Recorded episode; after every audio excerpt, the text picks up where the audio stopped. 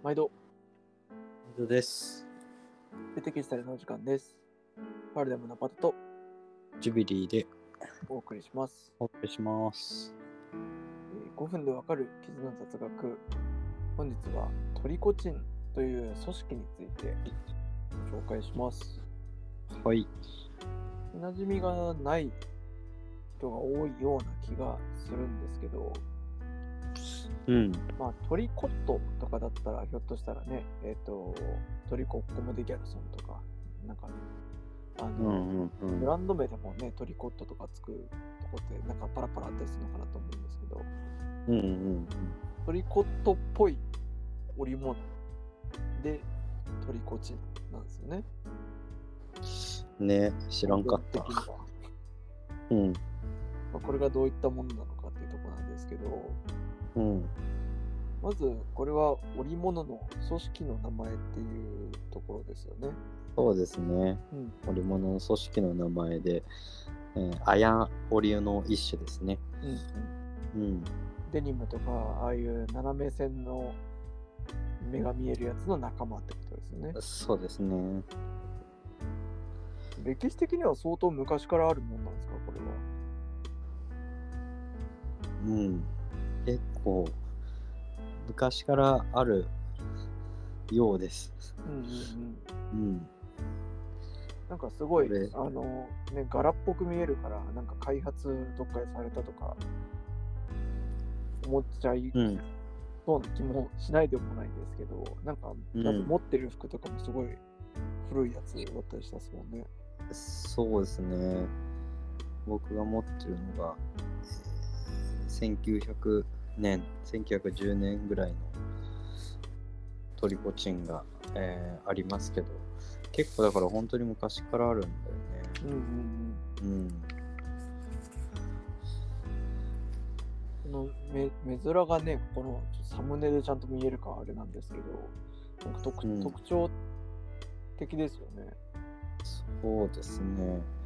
やっぱり普通の綾織よりも、えー組織の飛び、えーがちょっと、えー特徴的で、うん。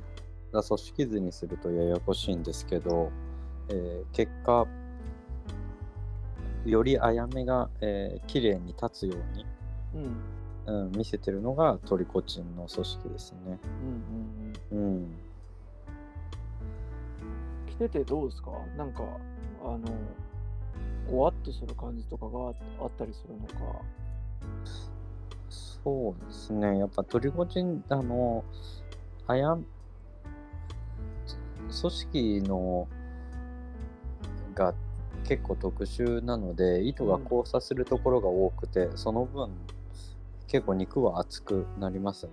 うんうんうん。で高密度になるのでまあごわっとした感じというかこうしっかりした感じはしますよね。ね、結構そういう印象あるなとかも。うんうんうん。見たことないんで、なんか気になるなっていう。そうそう結構しっかりする。あともうやっぱパッと見の見た目がねあやめがこうくっきりシャープに出てかっこいいですよね。うん。うん。もともとウールが多いのかなトリコチンは。すよね。うん、そうそう。うん。もともとウールのあやめって名前もいっぱいあって、うん。ね、えーギャバジンもそうだし、まあ、この今回のトリコチンもそうだし、うん。うん、まあ他にも、特にスーツというかね、そっちの方だと、えーうんカシドス、ドスキン、えータキシードクロス、まあいろいろ、いろんな名前でいろんな組織が開発されてきた経緯だと、やっぱりいかに、こう、着た時に綺麗にかっこよく見えるかっていうのが、えーなんだろう、まあ、開発されていったっていうことが目に浮かびますね、当時の人たちも。なんか、ね、結構渋い、渋いところというか、なんか万人受けしない感じがあるだけに、なんか余計にその記事として提案するときにこうトリコチンでやったりするとなんかやっぱすごいこう記事としての迫力が出たりとかしてあなんか違うなって感じで、うん。組織だけでも出ますよねトリコチン、うん。なんとなく僕の勝手な印象ですけど、日本人より外人の方が受けがあ。いい感じがする。